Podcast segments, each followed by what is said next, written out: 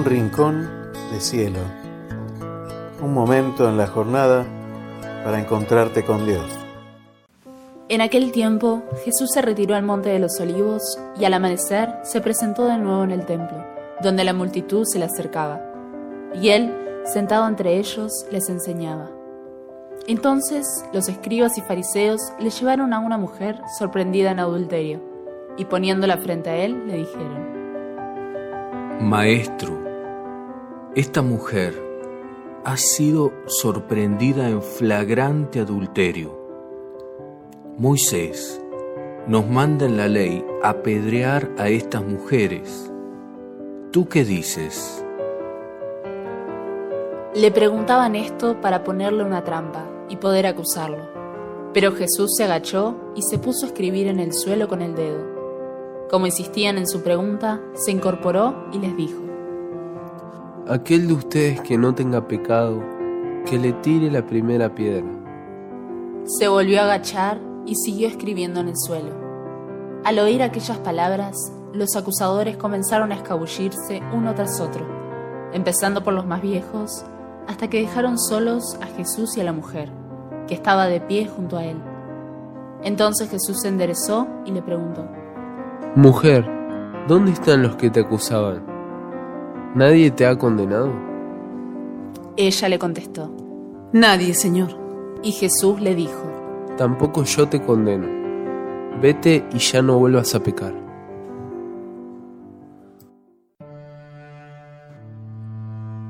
Se quedaron allí solos la mujer y Jesús, la miseria y la misericordia, una frente a la otra. ¿Y esto cuántas veces nos sucede a nosotros? Cuando nos detenemos ante el confesionario con vergüenza para hacer ver nuestra miseria y pedir el perdón. Mujer, ¿dónde están? le dice Jesús. Y basta esta constatación y su mirada llena de misericordia y llena de amor para hacer sentir a esa persona, quizás por primera vez, que tiene una dignidad, que ella no es su pecado, que ella tiene una dignidad de persona, que puede cambiar de vida, que puede salir de sus esclavitudes y caminar por una senda nueva. El Señor ha estado grande con nosotros y estamos alegres. Cuando el Señor hizo volver a los cautivos de Sión, nos parecía soñar. La boca se nos llenaba de risas, la lengua de cantares. El Señor ha estado grande con nosotros y estamos alegres. Hasta los gentiles decían, el Señor ha estado grande con ellos. El Señor ha estado grande con nosotros y estamos alegres. El Señor ha estado grande con nosotros y estamos alegres. Recoge, Señor, a nuestros cautivos, como los torrentes de Negev. Los que sembraban con lágrimas cosechan entre cantares. El Señor ha estado grande con nosotros y estamos alegres. Al ir iba llorando llevando las semillas. Al volver vuelve cantando trayendo sus gavillas. El Señor ha estado grande con nosotros y estamos alegres.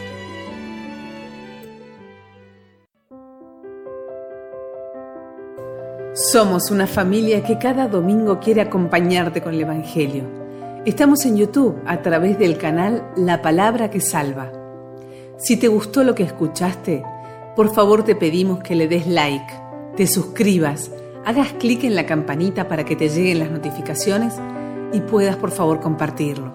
También podés encontrarnos en www.estacionradiopuente.com los domingos a las 12 y a las 18. Muchas gracias.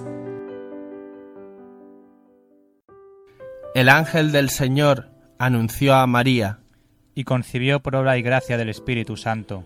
Dios te salve María, llena eres de gracia, el Señor es contigo, bendita tú eres entre todas las mujeres, y bendito es el fruto de tu vientre Jesús. Santa María, Madre de Dios, ruega por nosotros pecadores, ahora y en la hora de nuestra muerte. Amén. He aquí la esclava del Señor. Hágase en mí según tu palabra. Dios te salve María, llena eres de gracia, el Señor es contigo, bendita tú eres entre todas las mujeres, y bendito es el fruto de tu vientre Jesús. Santa María, Madre de Dios, ruega por nosotros pecadores, ahora y en la hora de nuestra muerte. Amén. Y el Verbo se hizo carne. Y habitó entre nosotros. Dios te salve María, llena eres de gracia, el Señor es contigo. Bendita tú eres entre todas las mujeres, y bendito es el fruto de tu vientre Jesús. Santa María, Madre de Dios, ruega por nosotros pecadores, ahora y en la hora de nuestra muerte. Amén. Ruega por nosotros, Santa Madre de Dios, para que seamos dignos de alcanzar y gozar las promesas de nuestro Señor Jesucristo. Amén. Infunde, Señor, tu gracia en nuestras almas, para que los que hemos creído por el anuncio del ángel, la encarnación de tu Hijo Jesucristo, por los méritos de su santísima cruz y pasión, seamos llevados a la gloria de la resurrección. Por el mismo Jesucristo nuestro Señor. Amén. Gloria al Padre y al Hijo y al Espíritu Santo. Como era en el principio, ahora y siempre, por los siglos de los siglos. Amén. Gloria al Padre y al Hijo y al Espíritu Santo. Como era en un principio, ahora y siempre, por los siglos de los siglos. Amén. Gloria al Padre y al Hijo y al Espíritu Santo. Como era en un principio, ahora y siempre, por los siglos de los siglos. Amén.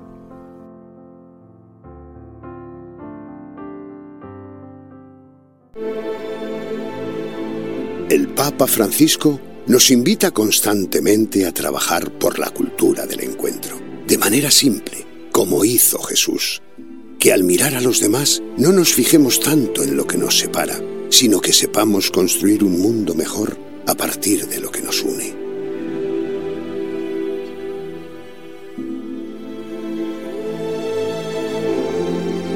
Queridos hermanos y hermanas, todos los muros caen todos. Sigamos trabajando para construir puentes entre los pueblos. Primer puente, el amor.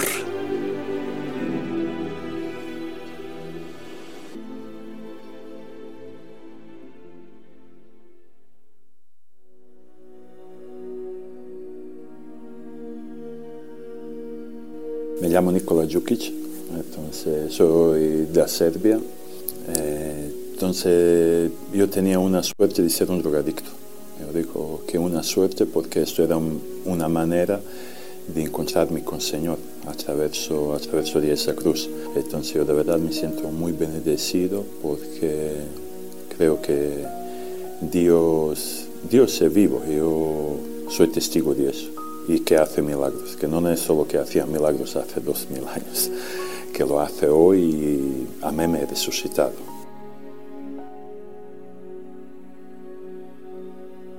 Entonces, yo como lo he dicho, yo me considero afortunado de ser un drogadicto porque es la única manera que me encuentro con Dios, porque vengo de una familia donde no se hablaba de Dios.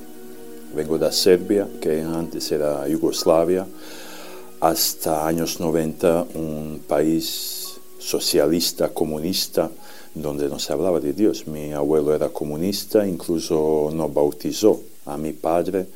Entonces yo, nada de esas infancias dramáticas que estamos acostumbrados a ver, a veces oír cuando dices un drogadicto, no, mi padre era un deportista y a mi infancia de verdad yo creo que no faltaba nada, la única cosa que faltaba hoy que entiendo era Dios, ¿no? Entonces mis padres eran muy jóvenes cuando yo he nacido, entonces yo mucho tiempo pasaba con mis abuelos, eh, ya sabéis cómo son abuelos, ya una libertad un pelín más grande que una libertad que al final a mí me ha hecho mucho daño, porque ya bastante temprano empezó a salir a discotecas por la noche ya con unos 13 años. Aparentemente parecía que tengo 16 y me gustaba también estar con chicos más grandes que yo y era bastante simpático y hacía una manera bastante fácil se abrían todas las puertas. Entonces yo ya con 13 años, como digo, puedes imaginar que vengo a colegio a un lunes, mis amigos contaban cómo estaban a una excursión o no sé dónde, yo estaba en una discoteca, todo el mundo me miraba con ojos grandes, ¿no? Entonces, ¿qué pasa? Que vive un chico de 13 años. Todas las cosas normales que vive un adolescente cuando empieza a encontrarse con vida de mayores, no sé cómo decir. Entonces, todos miedos, inseguridades. y todas esas cosas.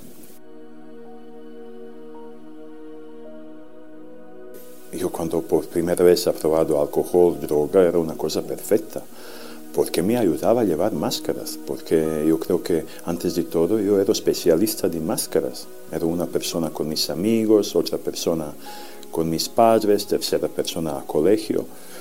Y cuando he conocido droga, era una cosa perfecta de llevar, que me ayudaba a llevar mis máscaras, ¿no? Y que me quitaba inseguridades, todas las cosas, todos los miedos. Yo llego a punto de... Estaba, estaba dependiente de heroína.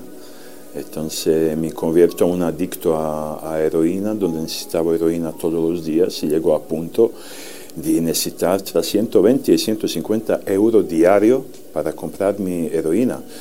Yo siempre, como de pequeño, yo me sentía distinto de los demás, también luego yo pensaba, vale, yo eso puedo dejar cuando quiero, no soy como demás, porque también en mi barrio gente moría de, de esto, pero yo me consideraba distinto. Entonces, cuando primera vez ya quiero dejar eso, veo que es un problema bastante grande, ya no era tan fácil.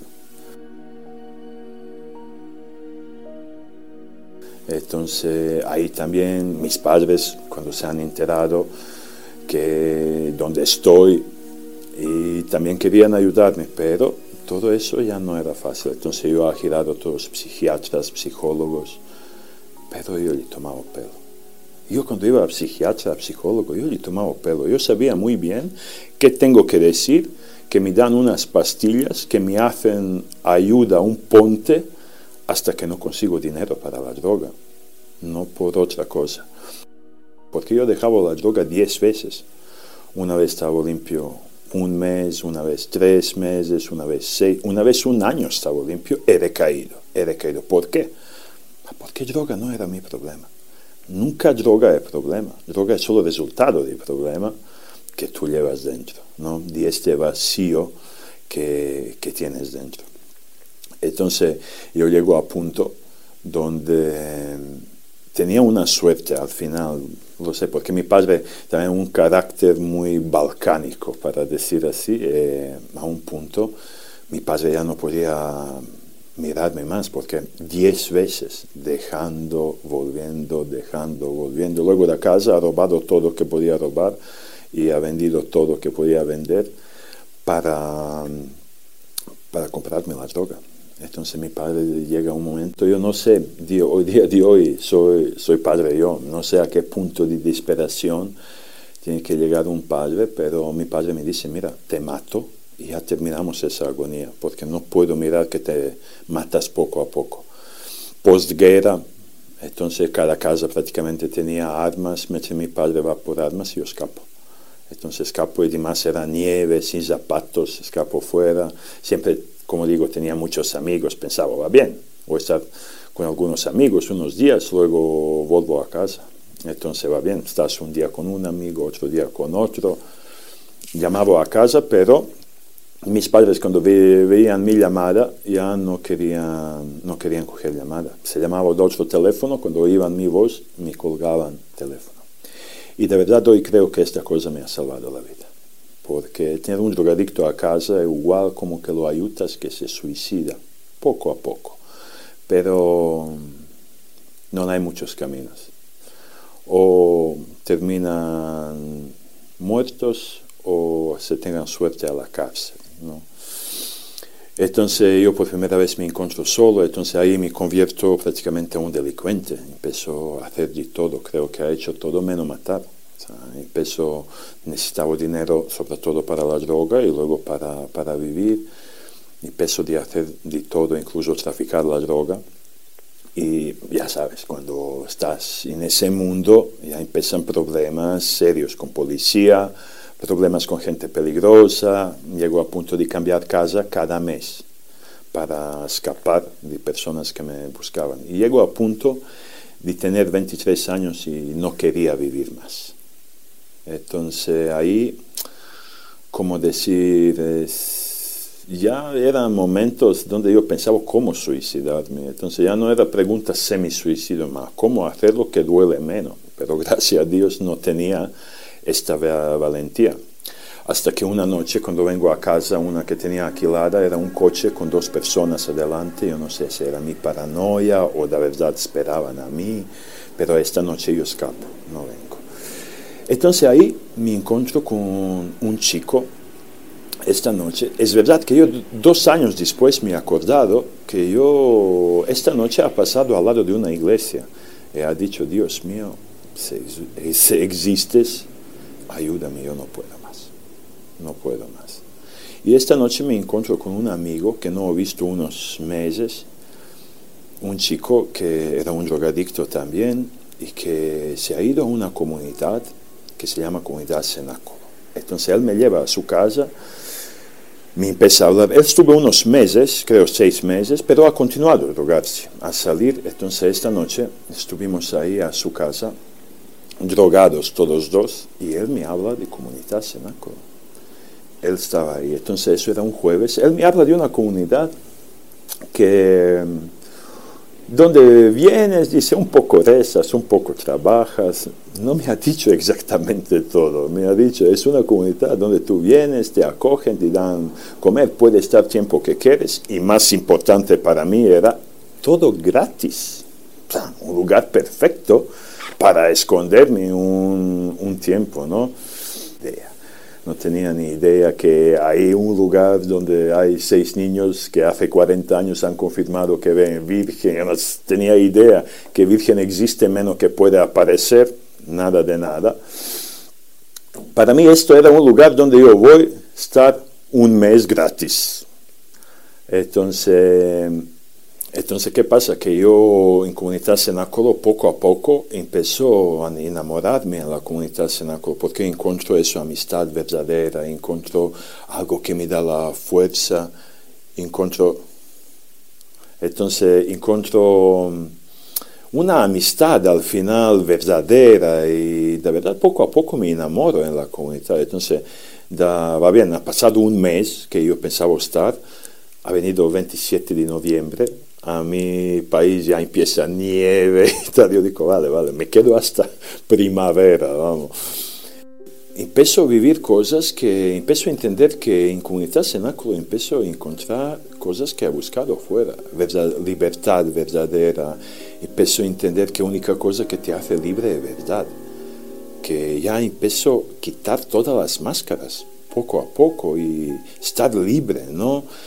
Entonces, empiezo a entender que ahí empiezo a encontrar todas las cosas que buscaba por la calle.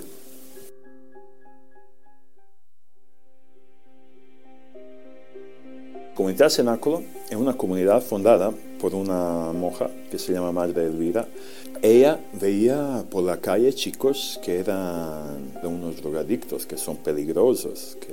Entonces, una monja muy sencilla, pero ella dice que últimos meses incluso no podía ni dormir como sentía fuerte esta vocación. Entonces a un momento sus responsables dicen, vale, te vamos a dejar, pero tienes que salir de nuestra congregación. Entonces, historia bastante parecida a Madre Teresa, Elvira con dos monjas más sale de su congregación.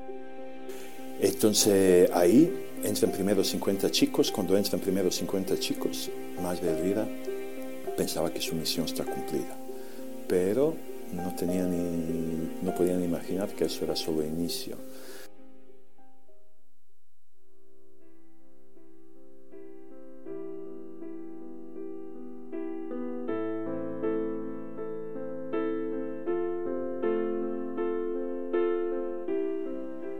Bueno, pues me llamo Irene, tengo 34 años.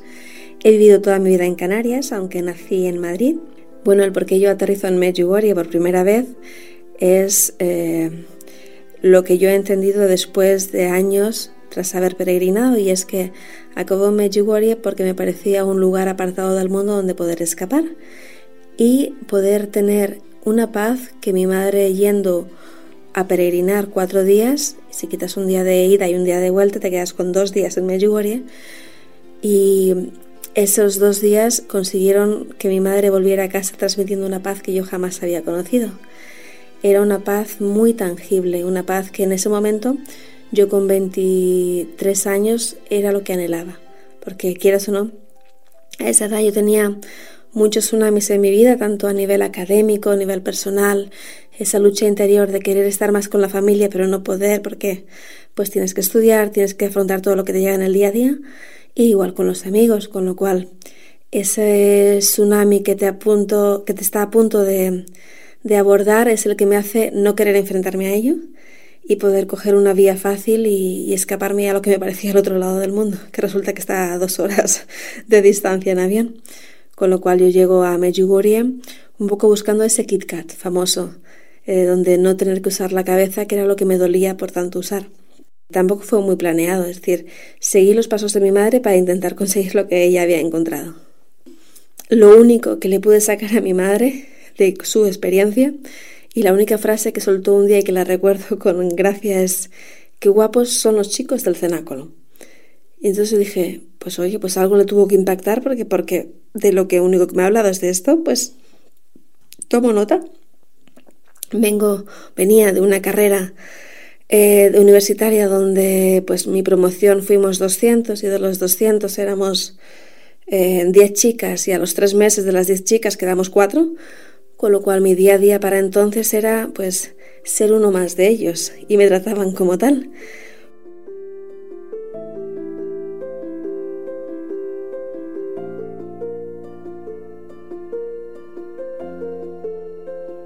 Un día me dicen que tengo que dar un testimonio ahí, entonces entro en una sala donde eran 70, 80 personas, mayor parte juventud acumulada, como lo digo, mayorcitas. Pero era una chica guapa ahí sentada al suelo. Entonces yo, después de dos años de bosque, entro ahí, veo una chica guapa y empiezo a dar testimonio para ella, no para grupo.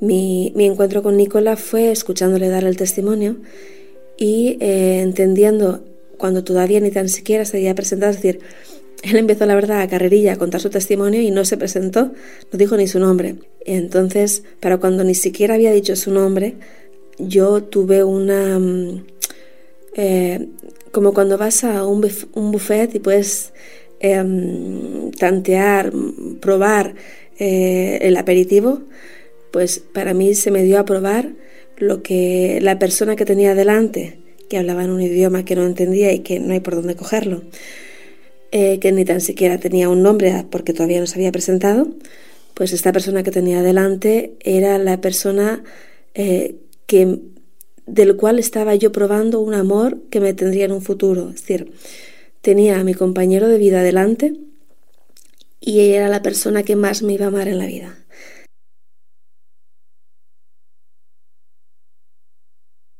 Entonces, con esa verdad tan lapidaria, eh, yo sentía que si no hacía lo humanamente posible para permanecer en contacto, me iba a arrepentir el resto de mi vida. Porque yo que siempre he sido, lo soy y lo seré, muy racional, muy matemática, muy de... Soy la típica que hace listas para todo. Eh, y en ese momento, claro, eso no había por dónde cogerlo. Es fue un desarme racional, matemático, de pies a cabeza, eh, que me dejó pues sin, eh, sin herramientas, sin cartas para poder seguir. Yo llego a, sentir esa debilidad mía de no saber cómo llevar esa verdad lapidaria de que tengo delante de mí a mi compañero de vida, una persona de la cual no entiendo ni palabra. Mm, articulando pude decirle gracias y me vuelvo a una pensión donde nos alojábamos con ese sentimiento, pues como te he dicho, lapidario de como no consigo hacer lo humanamente imposible, me arrepentiré el resto de mi vida. Y siempre tengo el recuerdo de que a la mañana siguiente me despierto habiendo soñado, o por lo menos con el coletazo final del sueño, de que yo le entregaba personalmente a Nicola como una última carta. Y entonces con esa idea de la carta, me, pues me animo a decir, bueno, al menos puedo dejar por escrito mi dirección postal y pedirle si es posible permanecer en contacto. Dejé simplemente escrito, me ha gustado tu testimonio y me gustaría quedarme en contacto contigo. Y bueno, muy a lo español, plantándole un órdago a la Virgen, le dije, tú sabes, madre, lo que a mí me cuesta eh, apagar la cabeza, no calcular, no prever, no ponerme en situación, demuéstrame tú que puedes tomar las riendas de esta situación que yo no controlo, demuéstrame que eres madre y que puedes entender un corazón de mujer y un corazón de hija. Digo, pero tienes de margen dos días porque me voy. Así que tendrás que ser rápida. Y de esa forma estuve dos meses esperando una respuesta.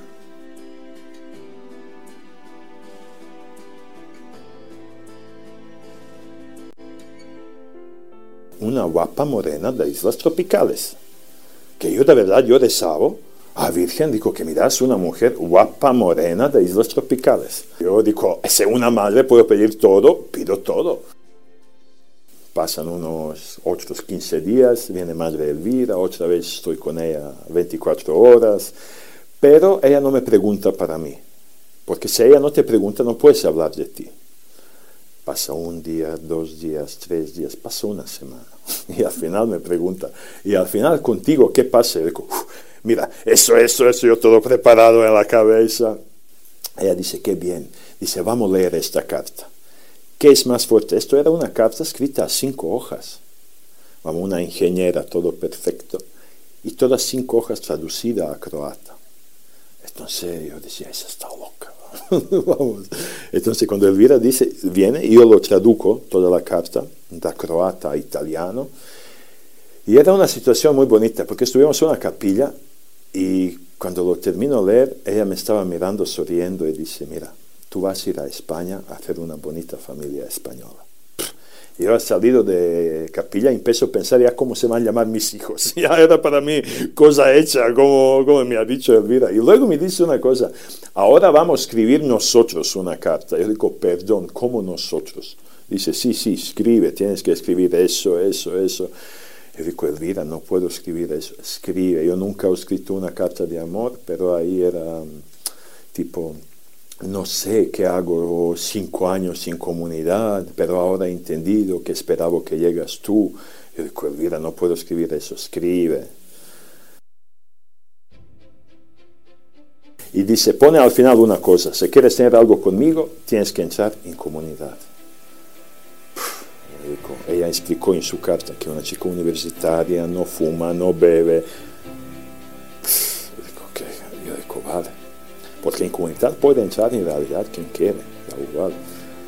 Mandamos carta con DHL, posta rápida, y vuelve carta con DHL y dice, sí, claro que entro en comunidad. Entonces yo digo, mira, esta está loca, la verdad.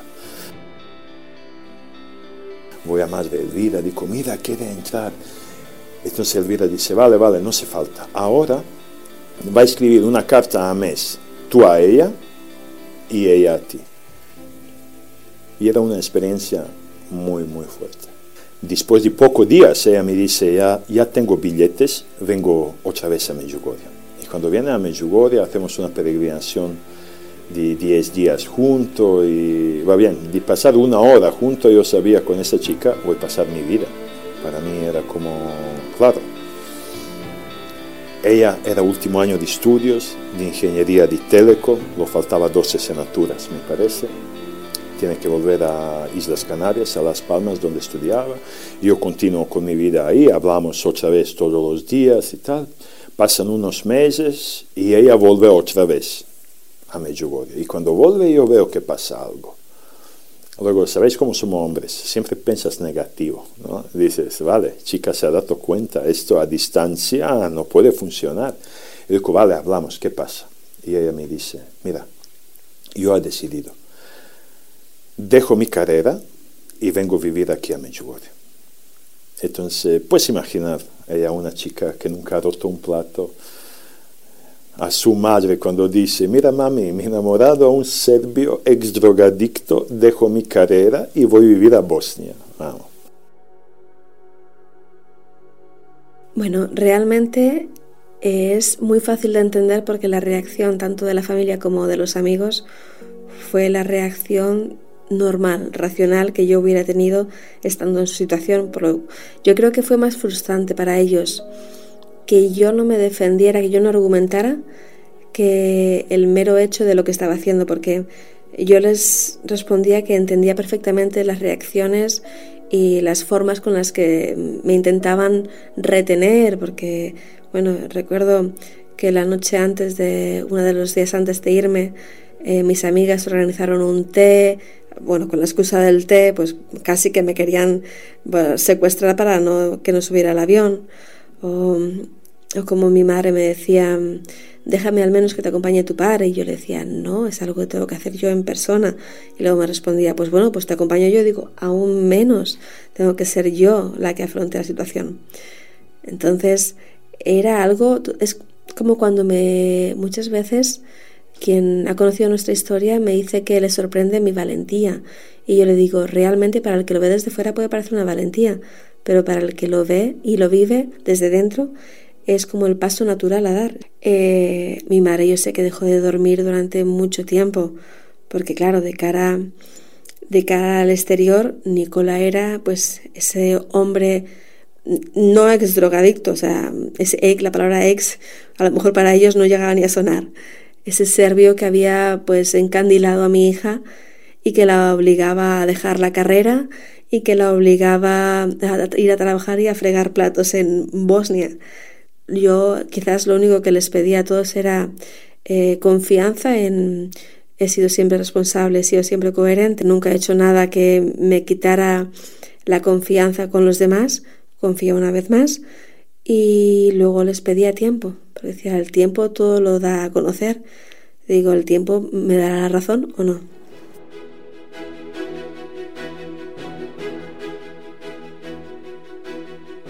Deja todo contra todo mundo, sus amigas casi último día la secuestran, no lo dejan subir avión, estás loca, ¿qué haces con tu vida?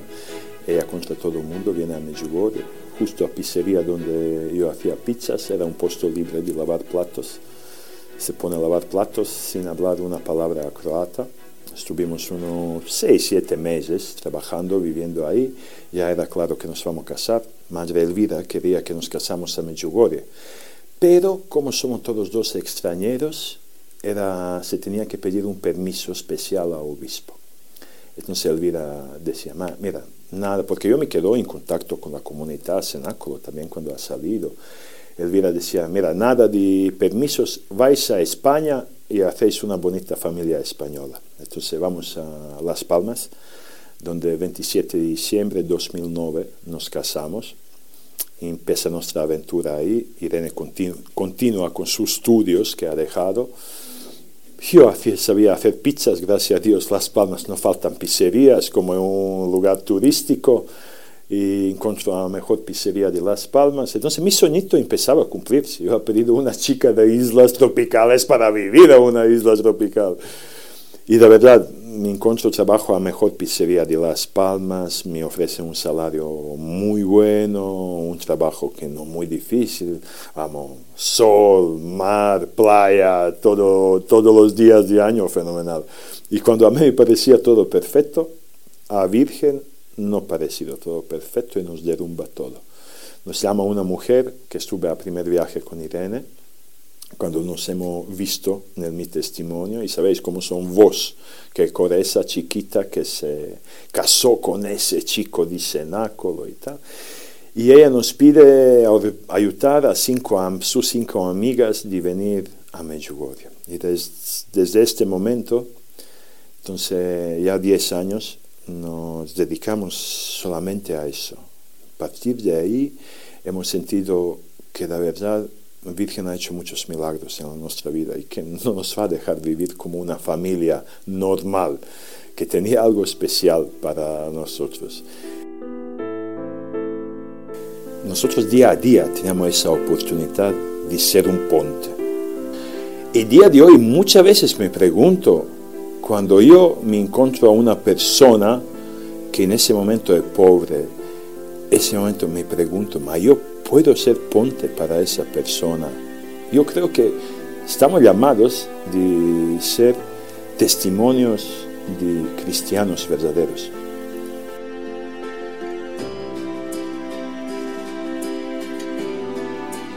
Si cada uno es consciente de ser herramienta para Dios, Dios tiende un puente y te usa de puente.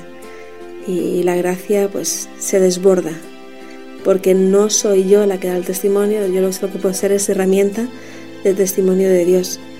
Y, y así lo transmitimos porque es el día que me crea yo protagonista de mi testimonio, ese día no valdrá nada mi testimonio.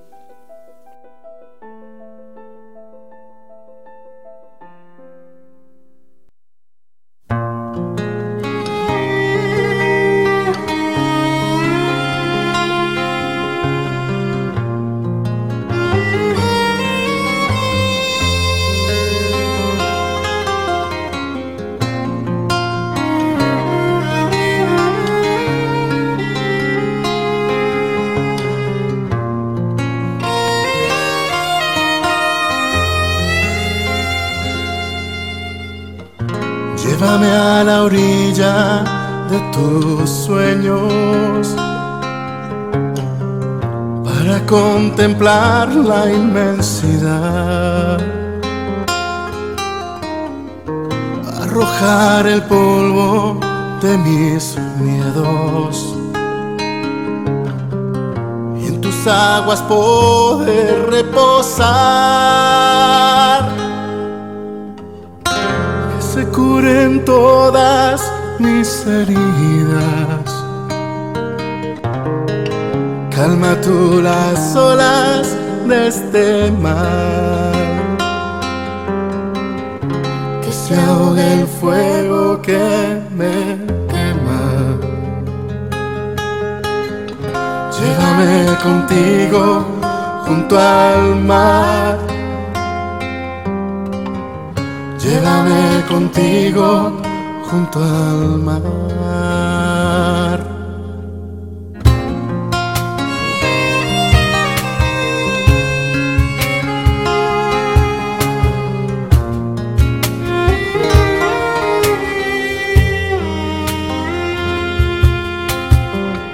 Hacia ti camino de tu mano.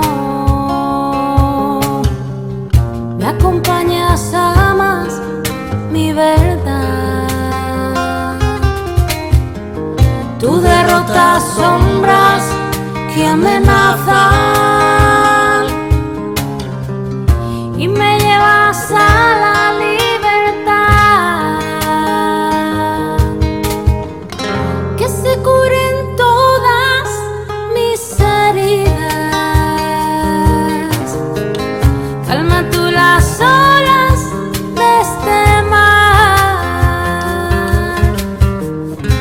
se ahogue el fuego